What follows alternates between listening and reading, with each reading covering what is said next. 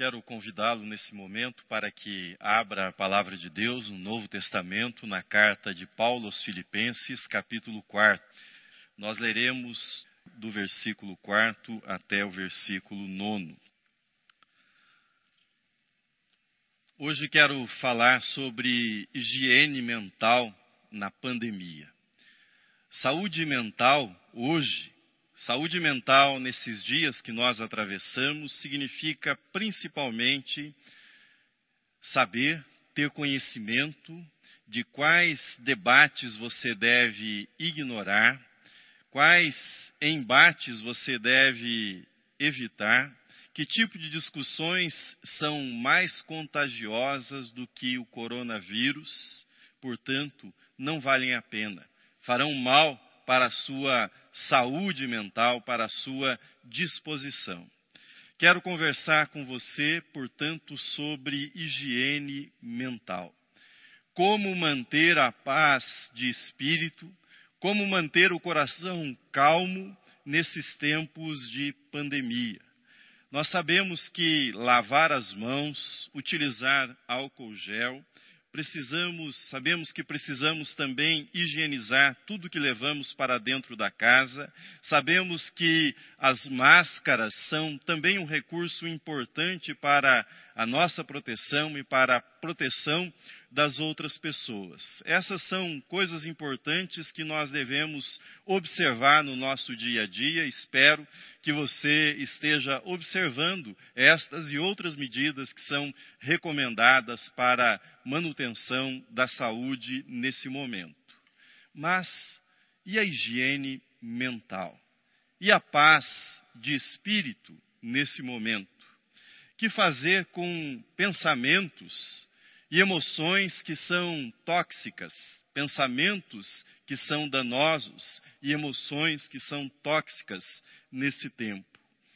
Há relatos de aumento na violência doméstica, há relatos de aumento das crises de ansiedade, relatos de abuso de álcool, relatos de abuso de comida. Como nós devemos agir para manter a nossa higiene mental, para fazer uma higiene mental nesses tempos que nós vivemos. A história das epidemias, das muitas epidemias registradas ao longo do tempo, a história das epidemias mostra que, além do adoecimento psicológico individual, períodos de epidemia favorecem o adoecimento coletivo.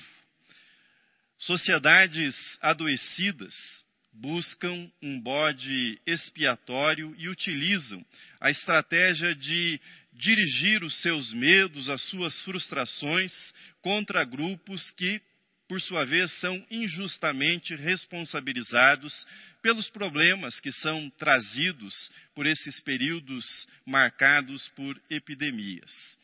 Um dos exemplos históricos é a injustiça cometida contra os judeus na conhecida peste negra que assolou a Europa.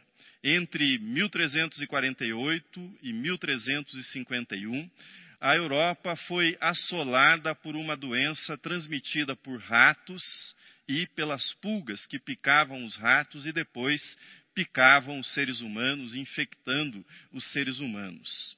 O auge da peste se deu num período da Páscoa e a população percebeu que os judeus eram menos afetados, menos atingidos do que o restante da população. E logo surgiram muitas teorias conspiratórias que responsabilizavam os judeus pela peste negra, pelo adoecimento das outras pessoas.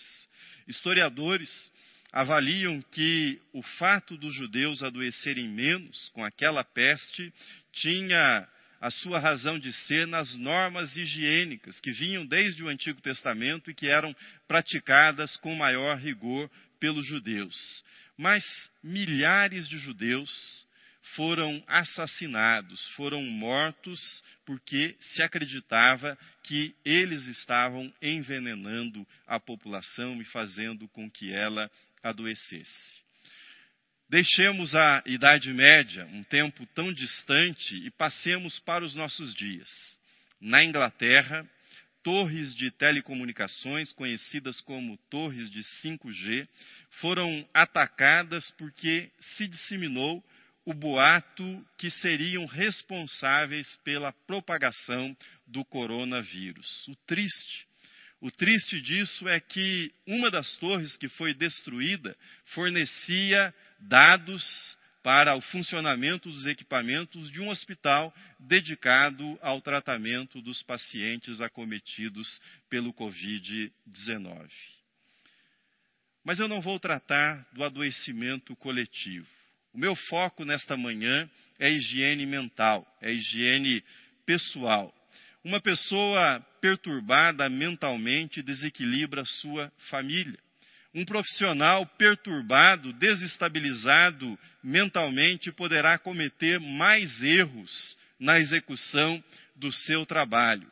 E uma pessoa com a sua saúde mental comprometida certamente tomará decisões ruins.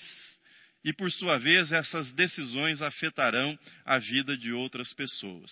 Por sua vez, pessoas saudáveis do ponto de vista mental tornam a sociedade mais saudável. Uma pessoa saudável na família contribuirá para que a saúde da família também seja aumentada. O nosso mestre na higiene mental é ninguém menos que o apóstolo Paulo.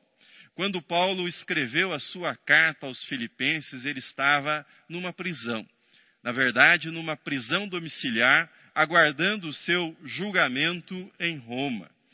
Ele tinha ao seu lado um soldado que o vigiava constantemente. Paulo tinha de pagar as suas contas, ele tinha de pagar a sua alimentação, pagar o seu aluguel, pagar a tinta com a qual ele escrevia para as igrejas, para a edificação dos irmãos. Essas necessidades básicas eram custeadas por meio de ofertas que eram enviadas pelos irmãos que estavam nas igrejas que já haviam sido estabelecidas por meio do ministério do apóstolo Paulo. Você há de concordar comigo que a maioria das pessoas, se estivesse numa situação como a do apóstolo Paulo, de prisão, de reclusão, sem os recursos básicos para sua manutenção, precisando ser ajudado por outras pessoas, a maioria das pessoas ficaria muito frustrada, desanimada, deprimida, entristecida. Entretanto, o apóstolo Paulo escreveu uma carta que tem como tema principal a alegria. E essa carta foi escrita de dentro da prisão, nessas circunstâncias tão desfavoráveis para a vida do apóstolo Paulo. Uma carta na qual ele diz para aqueles que aleriam os filipenses: aprendi a viver contente em toda e qualquer situação, e diz: tudo posso naquele que me fortalece. Eu estou convencido que aprender a praticar a higiene mental é fundamental para sair dessa pandemia com saúde emocional e saúde psicológica. Higiene mental, para o cristão, é o hábito de ventilar, de oxigenar os sentimentos e pensamentos com práticas fundamentadas na palavra de Deus, recomendadas pela palavra de Deus. A higiene mental, nesse sentido, consiste num conjunto de práticas que filtram aqueles estímulos que chegam até nós por meio das redes sociais, dos meios de comunicação, dos relacionamentos nos quais todos nós estamos envolvidos. É este ato de filtrar, de aplicar esse discernimento a todas essas informações que nos chegam por todos os lados. Quer começar a sua higiene mental? Quer praticar a sua higiene mental? Veja comigo o que nós encontramos na carta de Paulo aos Filipenses. Primeiro, veja na tela o versículo de número 5 da carta de Paulo aos Filipenses. Ele diz: Seja a vossa moderação conhecida de todos os homens. Perto está o Senhor. Uma pessoa que se comporta com moderação revela, dentre outras coisas, prudência, comedimento, obediência às normas, autocontrole. A prática da moderação, ela repele os excessos, repele os extremos, as atitudes que são atitudes marcadas pela impulsividade. A moderação ajuda na higiene mental porque propicia um tipo de distanciamento que facilita nessa análise que nós fazemos por meio do distanciamento, facilita a identificação daqueles gatilhos mentais que nos fisgam e nos levam ao desequilíbrio e a comportamentos que são prejudiciais para nós e prejudiciais para aquelas pessoas que estão ao nosso redor. A boa notícia é que a moderação pode ser aprendida, ela pode ser desenvolvida na sua vida, ainda que você não se considere, não se veja como uma pessoa moderada. Paulo não era o tipo de pessoa que pregava aquilo que ele não vivia, que ensinava algo em que ele não acreditava ou que não praticava. Veja comigo o versículo de número 9 do texto que nós lemos da carta aos Filipenses. Ele diz assim: O que também aprendestes e recebestes e ouvistes e vistes em mim, isso praticai, e o Deus da paz será convosco. Paulo não está dizendo para os filipenses e para nós, ele não está dizendo eu li, eu ouvi de um certo teórico que se deve fazer isto ou aquilo. Mas ele diz com toda clareza para os filipenses e para você e para mim. Ele diz com toda clareza: olhem para mim e coloquem em prática a moderação que vocês estão vendo na minha vida.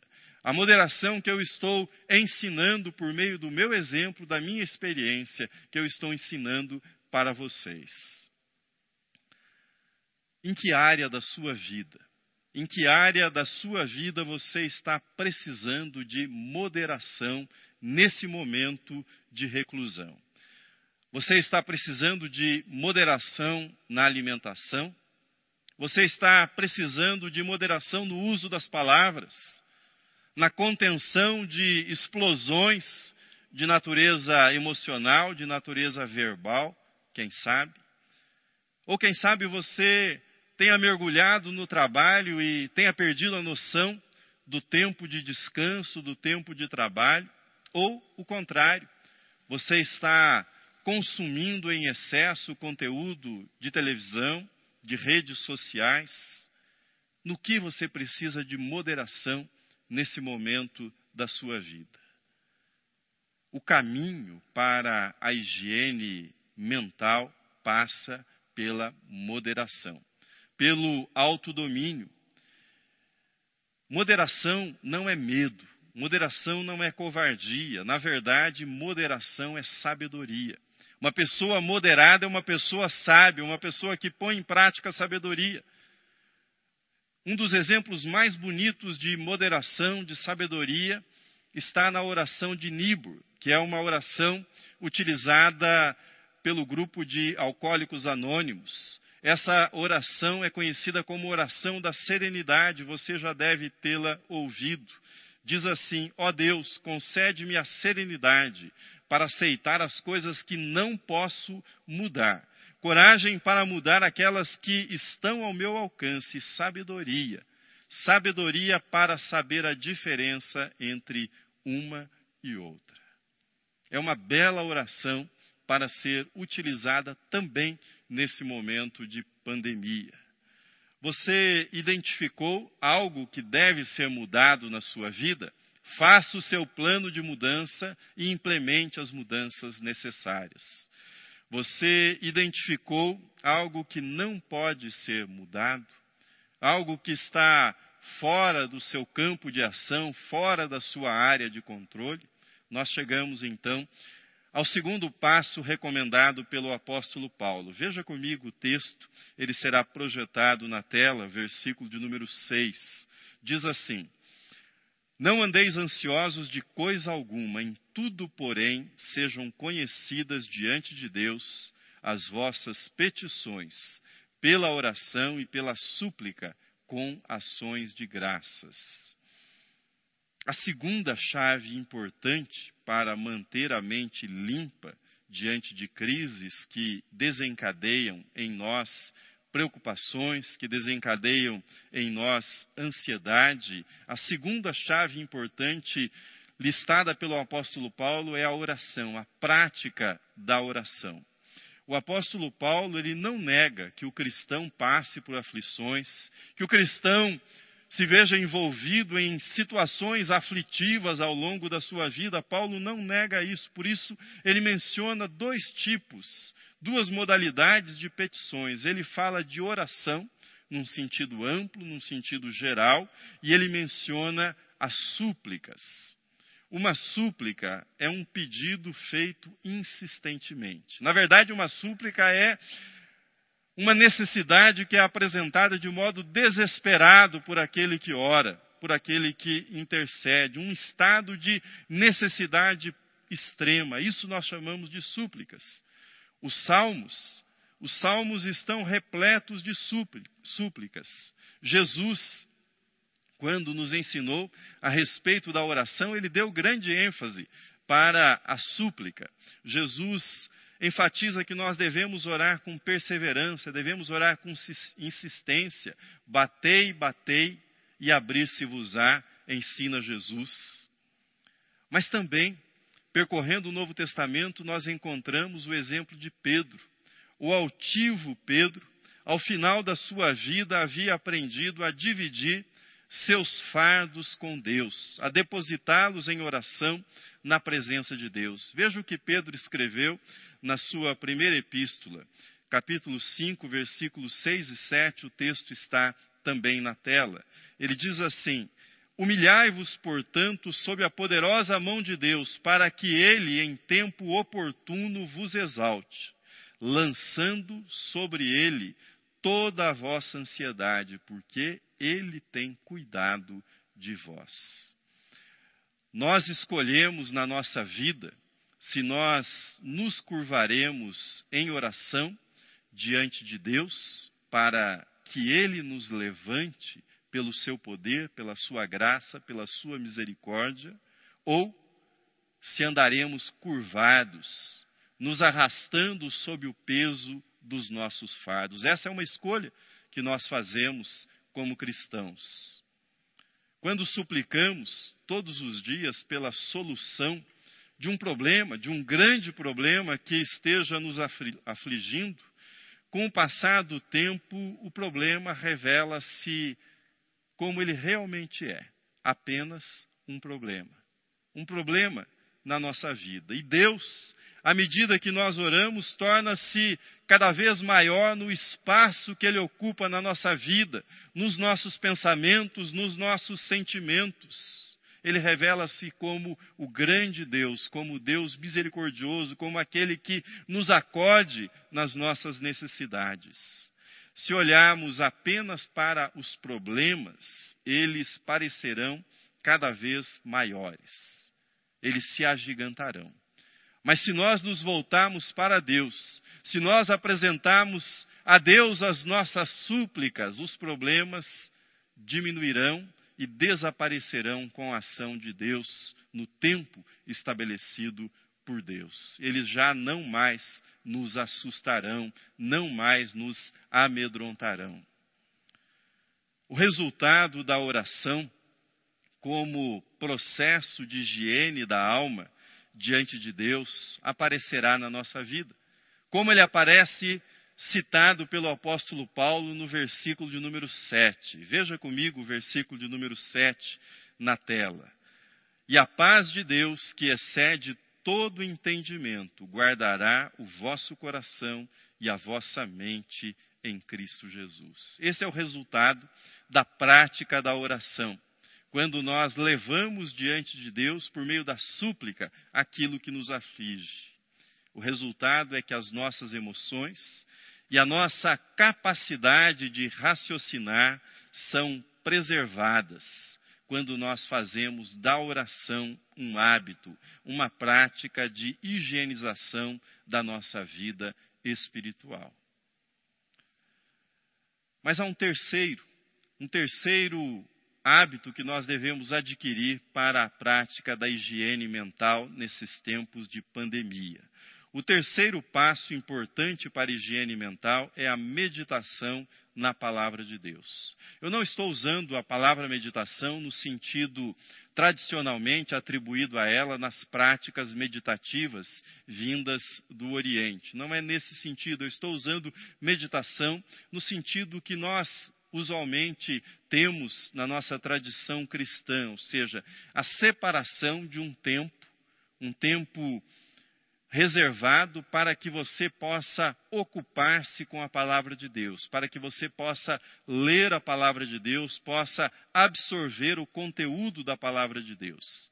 Na tradição da espiritualidade cristã, nós temos, por exemplo, a chamada Lectio Divina, que é a leitura de um texto bíblico feito com, feita com o coração com um desejo ardente de apropriar-se daquele texto, que Deus fale a sua vida, Deus fale ao seu coração.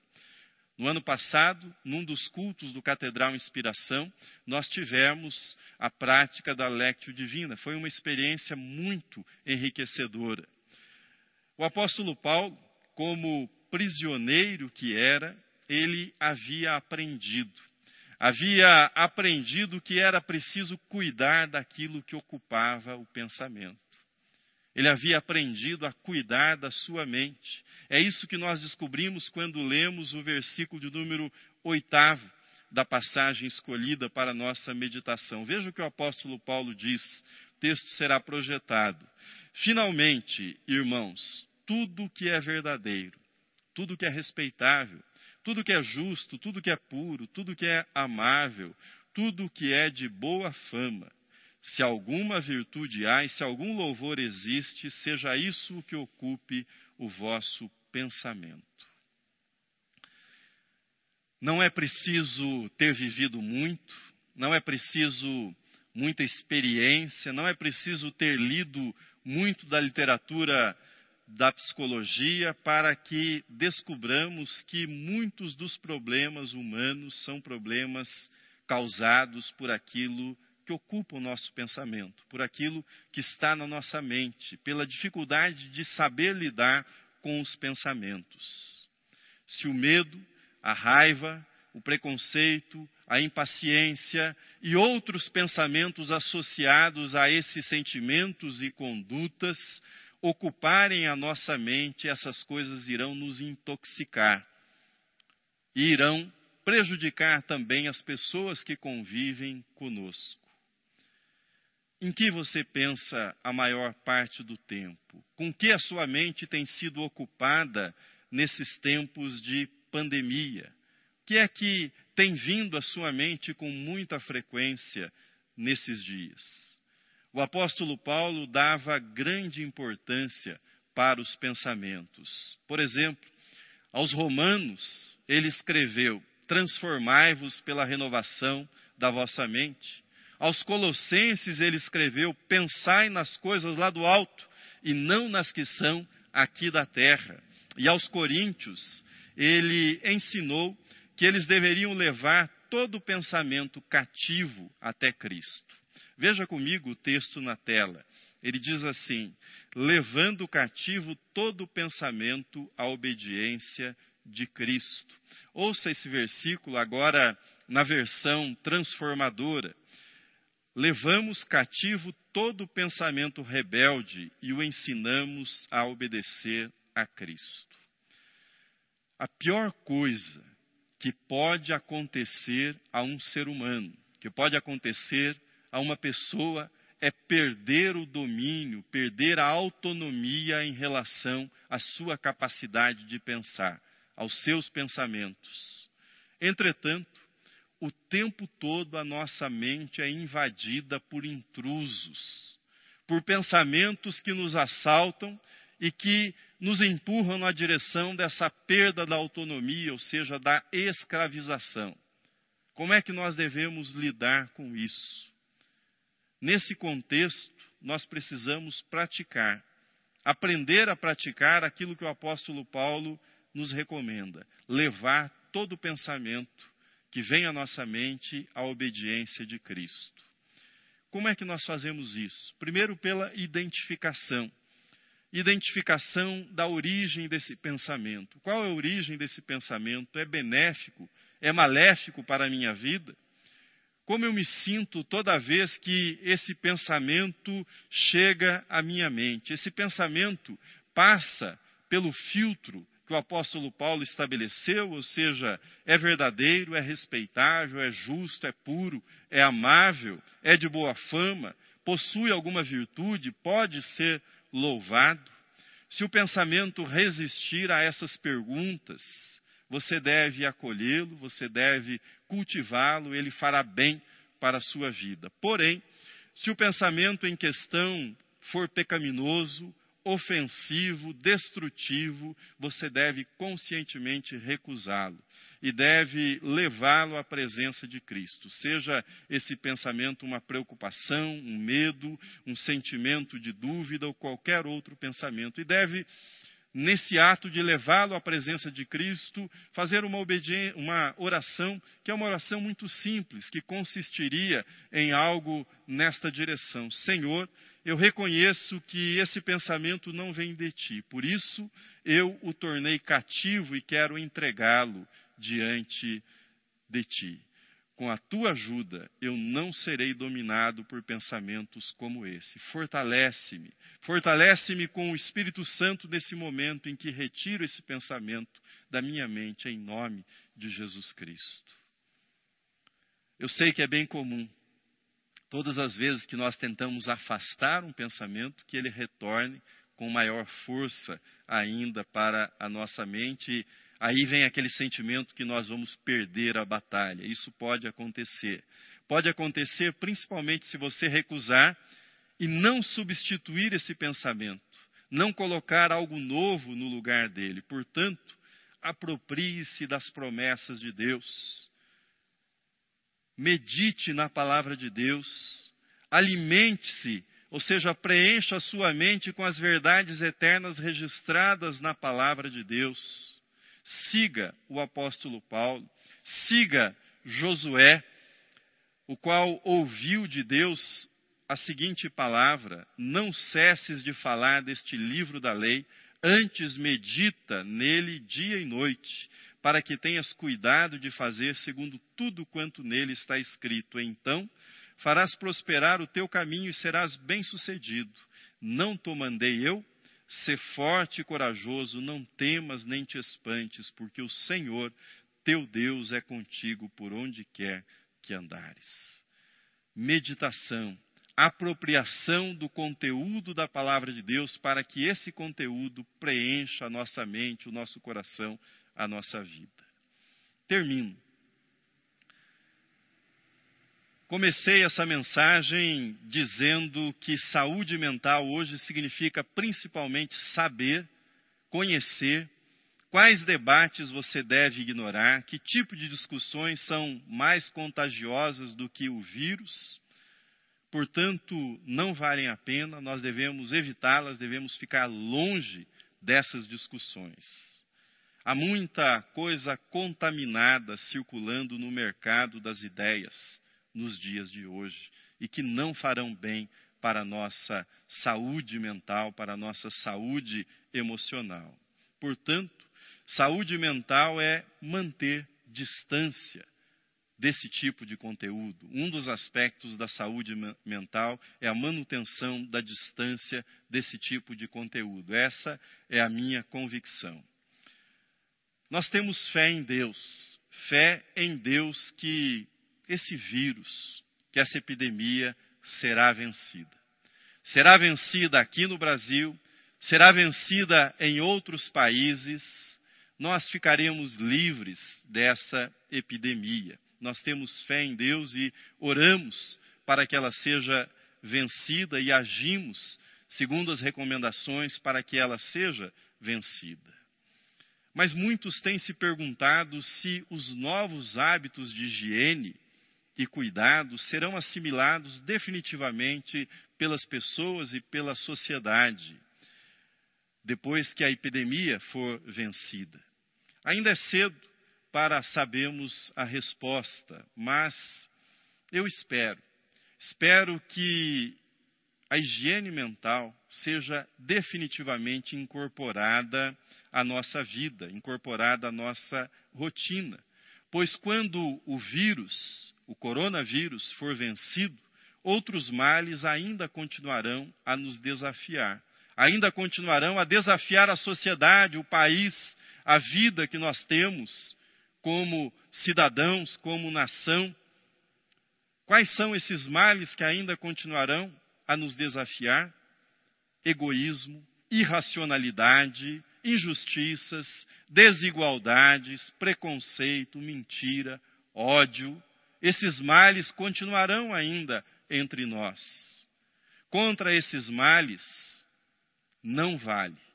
Não vale lavar as mãos. É preciso aprender a lavar a alma, a purificar o coração, a higienizar a mente.